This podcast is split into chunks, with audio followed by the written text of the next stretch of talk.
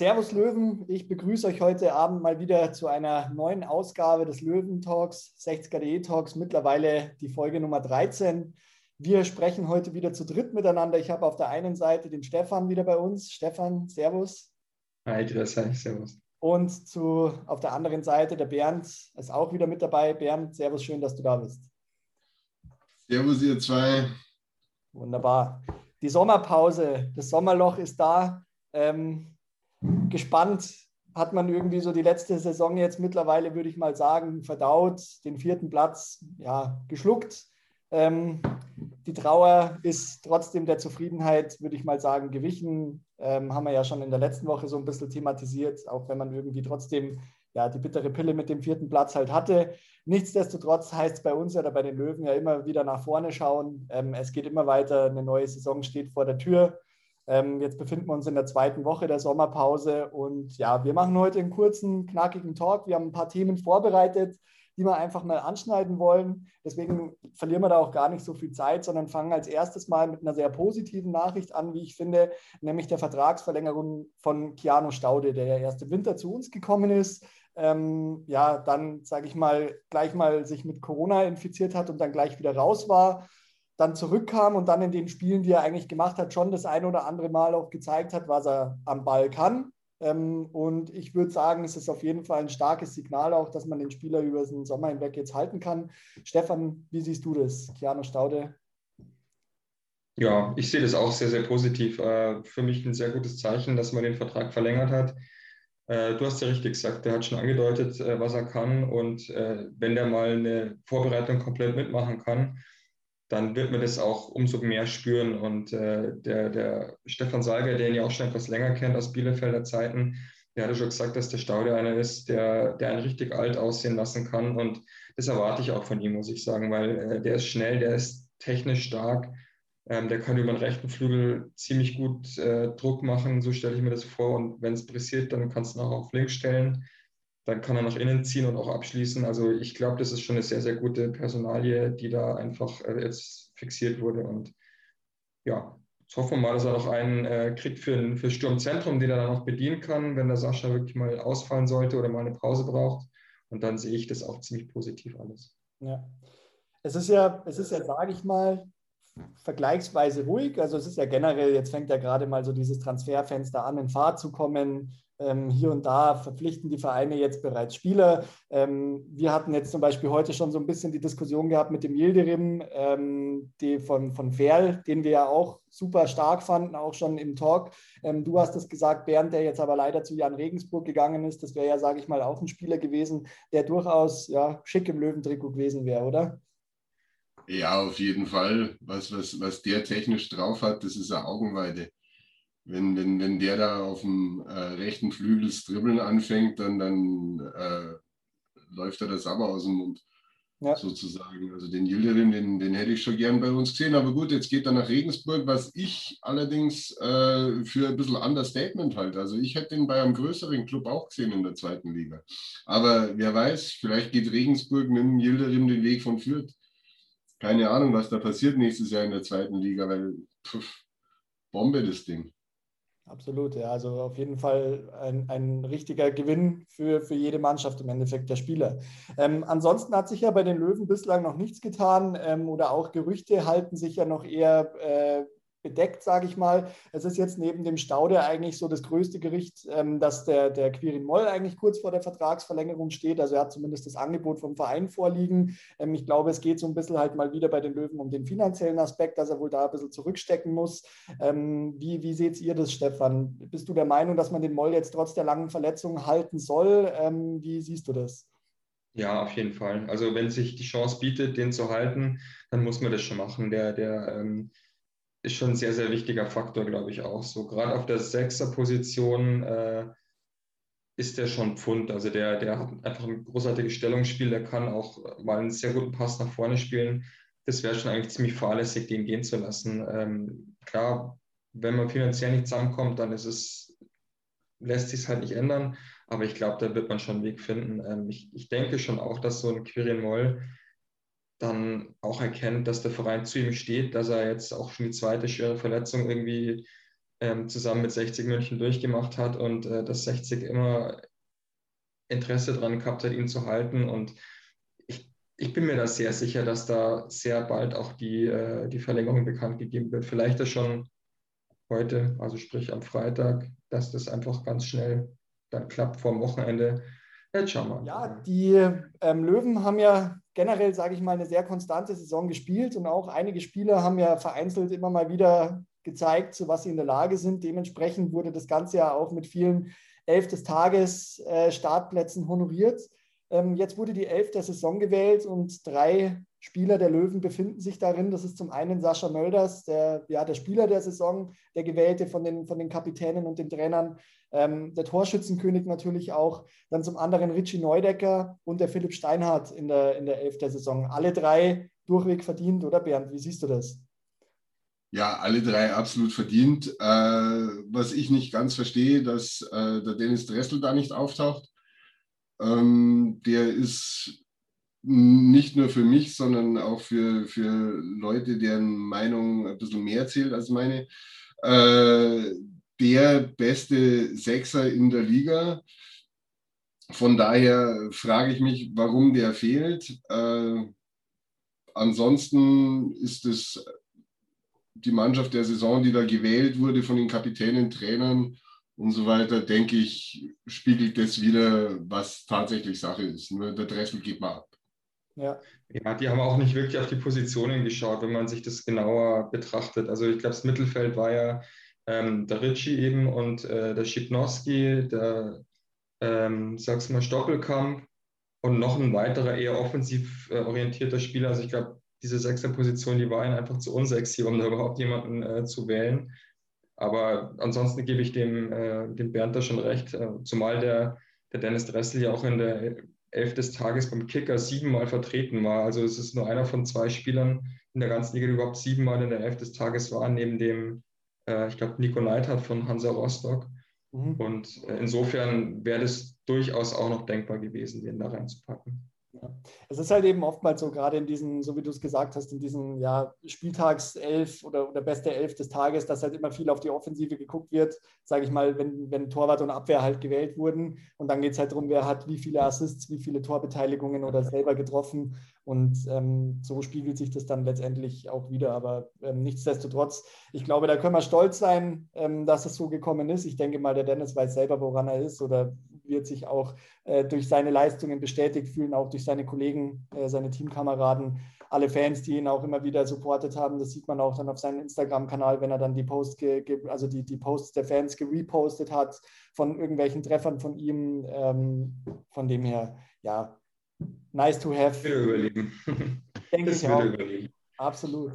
Wir machen weiter. Ähm, es haben ja dieses, äh, diesen Sommer zwei ja, Ex-Löwen ihr Karriereende ähm, bekannt gegeben. Die Bender-Zwillinge haben ihr letztes Spiel bestritten für Bayer Leverkusen ähm, und haben gesagt, dass sie jetzt, ich glaube, mit 32 Jahren die Karriere an den Nagel hängen, einfach aufgrund ja, ihrer Verletzungshistorie. Die Benders haben ja dann doch einiges auf die Socken gekriegt im Laufe ihrer, ihrer fußballerischen Laufbahn.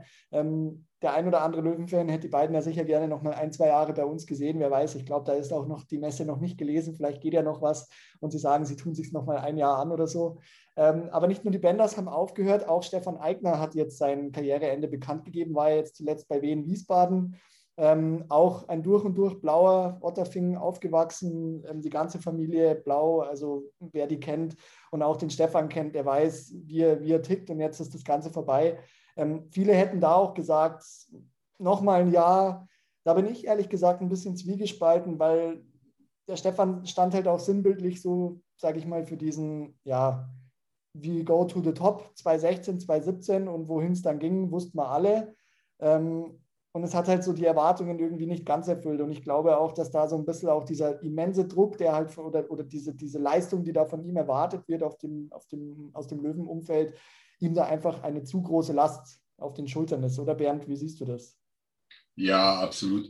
Äh, bin ich voll und ganz deiner Meinung. Äh, wenn einer wieder eigener mit 33 sagt, jetzt ist Schicht im Schacht, dann soll man ihm das auch zugestehen.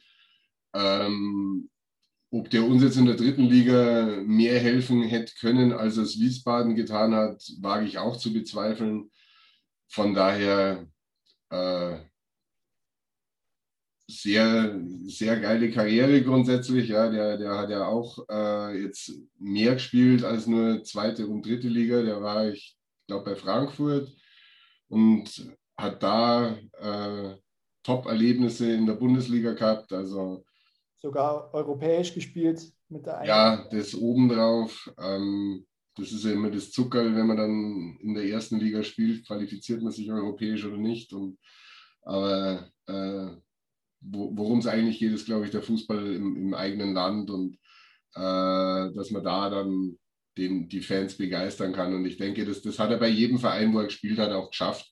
Jetzt vielleicht zum Schluss in, in Wien, Wiesbaden nicht, aber ob der jetzt bei uns war oder, oder in Frankfurt oder wo auch immer, ich glaube, der Eigner war immer einer, äh, der, wenn er gesund war, wirklich geilen Fußball gezeigt hat.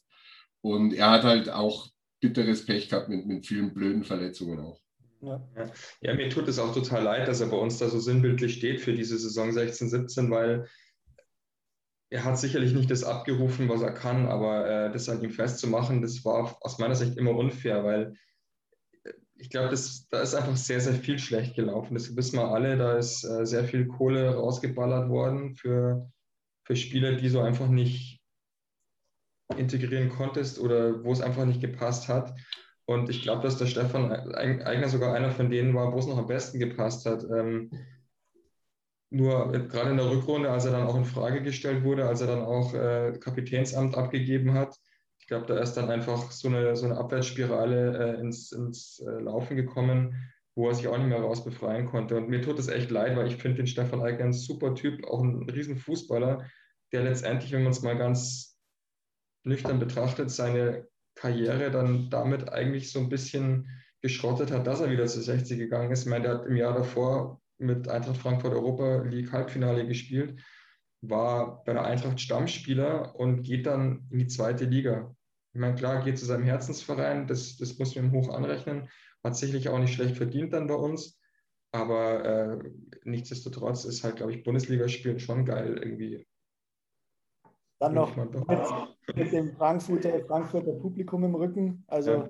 da glaube ich, sagt kein Fußballspieler nein, äh, wenn man da im Waldstadion spielt und dann die Verrückten da hinter sich hat, die dann ja. 90 Minuten Dauer supporten. Ja, absolut. Ähm, sehr, sehr, sehr, sehr schade. Aber ich denke, vom Stefan wird man mit Sicherheit ähm, auch nach der Karriere im Löwenumfeld einiges hören, mitkriegen. Ich denke mal, er wird jetzt auch wieder hier zurückkommen ins Oberland und dann ja. mal sehen, was da auch die Zukunft bringt. Ansonsten gab es in der letzten Woche ein großes Thema, was ja die Fußball- Welt oder, oder generell so den deutschen Fußball seit Jahren, wenn nicht seit Jahrzehnten, äh, in, in, hitzigen Diskussionen verfallen lässt, nämlich die 50 plus 1 Regel, die ja in, in vielen anderen Ländern bereits gekippt wurde. Ähm, Investoren haben dort in Vereine investiert. Jetzt, wenn man mal vom Wochenende das Champions League-Finale nimmt, ähm, um es mal überspitzt zu sagen, hat dann ähm, die arabische Investorenfamilie gegen den russischen Oligarchen gespielt mit äh, Man City gegen Chelsea. Ähm, in der Bundesliga ist das Ganze nicht möglich. Ähm, es kam jetzt eben eine, ja, ein neuer Bericht raus, dass die 50 plus 1 Regel nicht gegen das Kartellrecht verstößt. Ähm, die Frage an dich mal nochmal, Stefan, was bedeutet das konkret? Kannst du das mal so ein bisschen zusammenfassen? Das ist natürlich schon irgendwo so ein Buch mit sieben Siegeln, aber wie du es gerade schon richtig gesagt hast, es bedeutet einfach, dass äh, diese Regel nicht gegen, das, gegen das Kartellrecht äh, verstößt heißt dadurch letztendlich auch, dass eine Wettbewerbsfähigkeit ähm, durch die 50 plus 1 Regel sogar gewährleistet werden soll. Ähm, und ja, es gibt halt, wie wir es alle wissen, in Deutschland Ausnahmen von dieser Regel, was äh, da auch explizit ähm, kritisiert wurde. Also sprich, dass Vereine wie Bayer Leverkusen, ähm, TSG Hoffenheim da äh, per se etwas dagegen verstoßen. Red Bull Leipzig wurde interessanterweise nicht genannt. Äh, da ist jemand wieder etwas gleicher scheinbar als andere und äh, insofern wurde das jetzt nicht als Negativbeispiel genannt. Äh, jetzt ist halt die Frage, wie kann man da auch oder was hat man jetzt da zu erwarten? Wird der DFB oder die DFL jetzt da Vereine wie eben Hoffenheim oder auch Wolfsburg darauf ansprechen, ihre Vereinsstrukturen zu ändern, um 50 äh, plus 1 möglich zu machen oder eben nicht? Und ich kann mir nicht vorstellen, dass diese alteingesessenen Vereine, die 50 plus 1 bisher umgehen durften, legal, da jetzt dazu gezwungen werden können. Also es, es bleibt spannend. Also die erste Nachricht, ähm, 50 plus 1 ist äh, kartellrechtlich in Ordnung, war natürlich erstmal dafür geeignet, aus meiner Sicht sich zu freuen, weil ich bin ein großer Freund von 50 plus 1. Wenn man dann aber ein bisschen hinter die Fassade blickt, dann könnte das durchaus noch zum Bumerang werden. Ich weiß es nicht. Ja. Ähm, jetzt ist es ja auch so, dass er immer wieder auch mal, ähm, jetzt nehmen wir mal das Beispiel Hannover 96 mit Martin Kind oder auch unser Investor Hassan Ismail gesagt haben, sie würden gerne gegen 50 plus 1 vorgehen oder sich darüber beschweren, aber so ganz einfach ist es ja dann doch nicht, oder Bernd? Na, also soweit ich das verstehe, geht es ja immer vom, also der, der klageberechtigt ist wohl, wenn dann der Hauptverein. Also derjenige, der es sagen hat. Und von daher ist es ja in jedem Fall der Hauptverein. Und ich kann mir keinen Hauptverein vorstellen, der freiwillig äh, sich selbst entmachtet. Ja, das ist natürlich richtig. Ähm, ob sich dann ein Hauptverein da selber in die Bredouille bringen möchte oder, sage ich mal, wie du sagst, sich selbst entmachtet, sei jetzt mal dahingestellt. Das wird wahrscheinlich eher nicht passieren.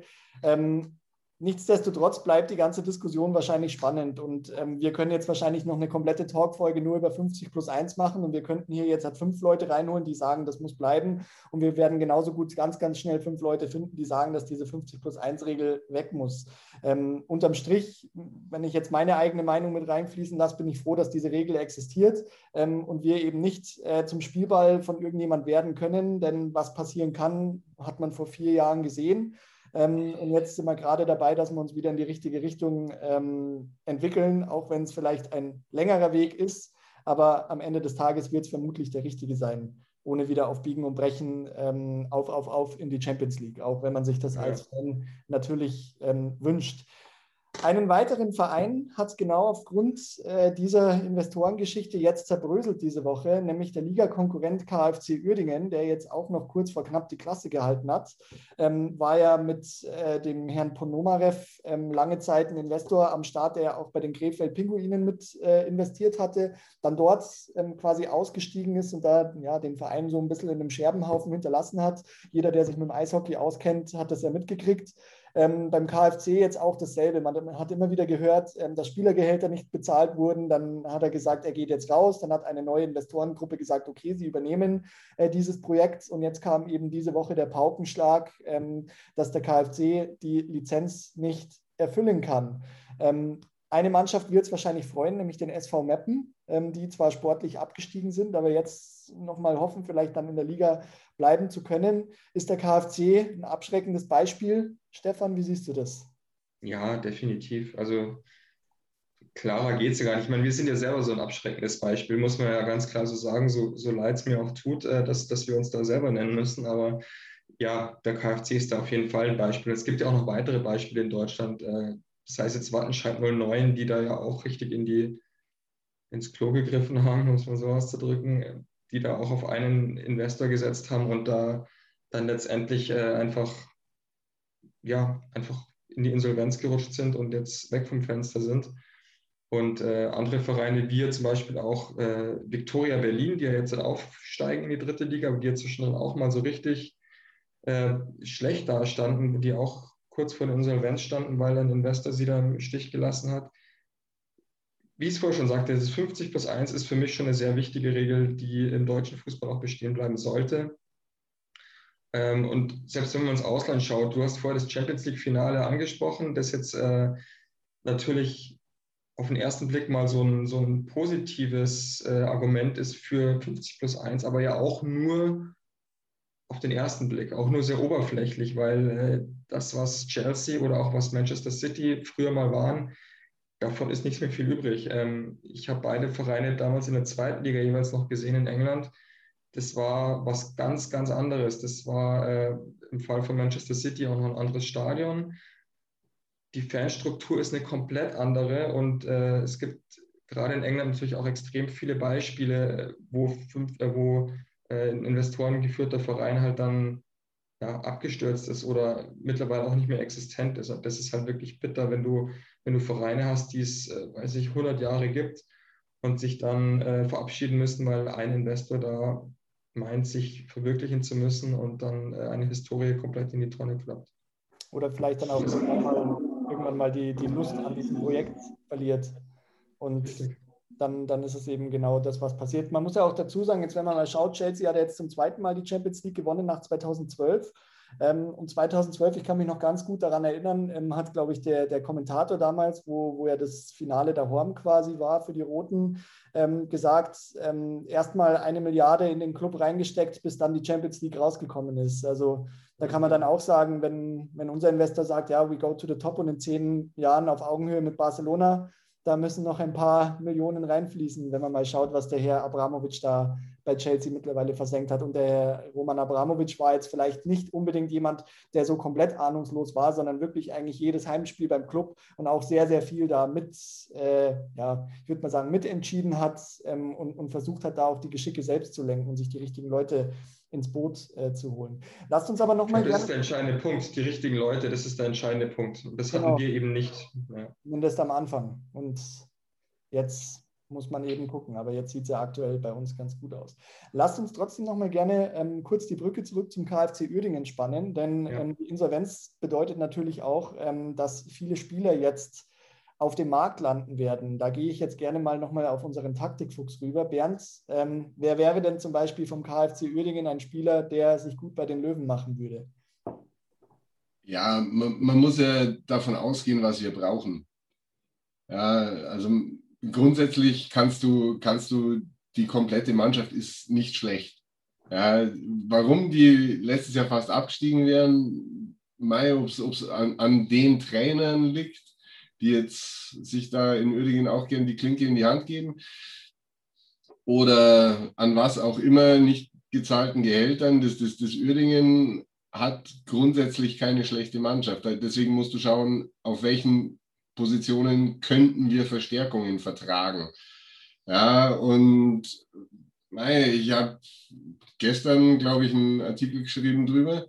Und äh, da hätten wir halt als erstes mal den, den Kiprit, der Stürmer ist, der auch im offensiven Mittelfeld und als hängende Spitze spielen kann. Äh, er ist jetzt kein, kein absoluter Riese, der ist irgendwie so um 1,80 Meter groß. Das heißt, äh, der, der käme auch als hängende Spitze sehr, sehr geil.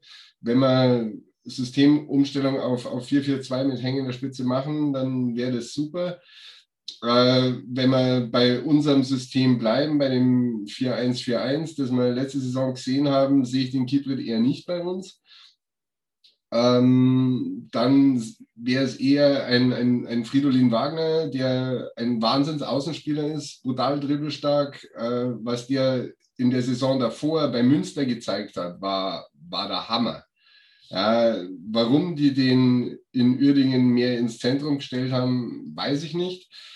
Äh, hätte ich nie gemacht, weil der hat eine Flankengenauigkeit wie, wie kaum ein anderer Spieler in, in der Liga gezeigt bei, bei Münster und dann, dann stelle ich den ins Zentrum, wo er komplett verschenkt ist. Ähm, keine Ahnung, warum Uerdingen das nicht macht. Auf jeden Fall, ich, ich würde den äh, bei uns, glaube ich, ganz gut finden. Und dann gibt es noch den Oma Traoré, das ist äh, blitzschneller, technisch super starker und auch gegen den Ball sehr, sehr starker, eigentlich Rechtsverteidiger, kann aber auf der rechten Seite eben auch alles spielen. Und äh, noch dazu für einen Außenspieler extrem kopfballstark. Ja, und äh, den Van Ooyen und den Push, da brauche ich keinem was drüber erzählen. Die kennt normalerweise jeder, der sich halbwegs für die dritte Liga interessiert. Äh, die, die kannst du immer brauchen. Ja, Adriano Grimaldi ähm, war ja auch jetzt bei Uerdingen, hat aber jetzt schon wieder einen neuen Verein gefunden zur Abwechslung mal, ähm, spielt in der kommenden Saison bei Saarbrücken. Ähm, fand ich auch bei uns das erste halbe Jahr ein Bombenspieler, also wie der da losgelegt hat, ähm, wie die Feuerwehr. Und dann kam da was auch immer für einen Grund. Und nach einem halben Jahr war dieses Projekt wieder beendet. Aber so wie du sagst, ich glaube, bei Uerdingen wäre heuer durchweg mehr drin gewesen, als wie den ganzen, die ganze Saison da gegen den, gegen den Abstieg zu spielen. Also man kann da durchaus gespannt sein. Ähm, aber ich denke mal, da wird wahrscheinlich auch Günter Gorenzel schlau genug sein, da ein bisschen seine Fühler auszustrecken, oder Stefan? Ja, ich, ich gehe davon aus. Also der hat ja in den letzten Jahren, auch wenn er immer wieder kritisiert wird äh, von, von bestimmten Leuten, eigentlich doch ein relativ, eine relativ gute Quote, was die Neuzugänge betrifft. Und jetzt auch die letzte Saison hat er Pech gehabt, äh, dass der Tim Linsbichler sich dann verletzt hat, der ja sicherlich auch kein schlechter ist und der, wenn er fit ist, auch eine gute Alternative für den, für den Sascha Möllers darstellen kann. Und natürlich, dass der Martin Pusic da ähm, dann aus privaten Gründen wieder Richtung Wien sich verabschiedet hat nach acht Spielen, ist halt schade, weil der hat durchaus auch angedeutet, dass er äh, eine Verstärkung sein kann für 60. Ja. Und über die anderen Neuzugänge gibt es halt wirklich gar nichts zu meckern. Also sei es jetzt ein Richie Neudecker, der, wie wir vorhin schon gesagt haben, eine super Saison gespielt hat. Stefan Salga hat eine klasse Saison gespielt. Also ja, auch super Saison. Also die Rückrunde für mich einer der besten Spieler, auch, auch wenn er teilweise etwas unauffälliger, was der Typ läuft, was der für, für Pässe spielt, was der auch für eine Übersicht hat und wie der auch Löcher zulaufen kann. Super klasse. Ähm, also wirklich eine super Ausleihe. Und an dem werden wir nächste Saison auch noch viel Freude haben, wenn er jetzt einfach auch mal eine ganze Vorbereitung mitmachen kann. Das hatten wir letztes Jahr ja so in der Form, also gerade auch in der Winterpause gar nicht. Absolut. Also auf den freue ich mich sehr in der kommenden Saison.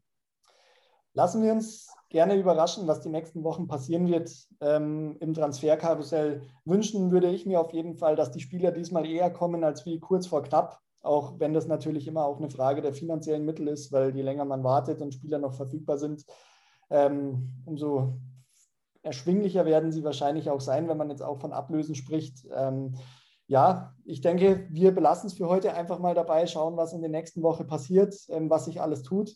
Und äh, dann sprechen wir kommende Woche wieder und schauen, was es Neues zu erzählen gibt bei den Löwen. In diesem Sinne wünsche ich euch dann äh, einen schönen Freitag und dann ein schönes Wochenende. Danke fürs äh, Mitquatschen und wir sehen uns. Macht es gut. Bis dann. Ciao, für euch. Für euch.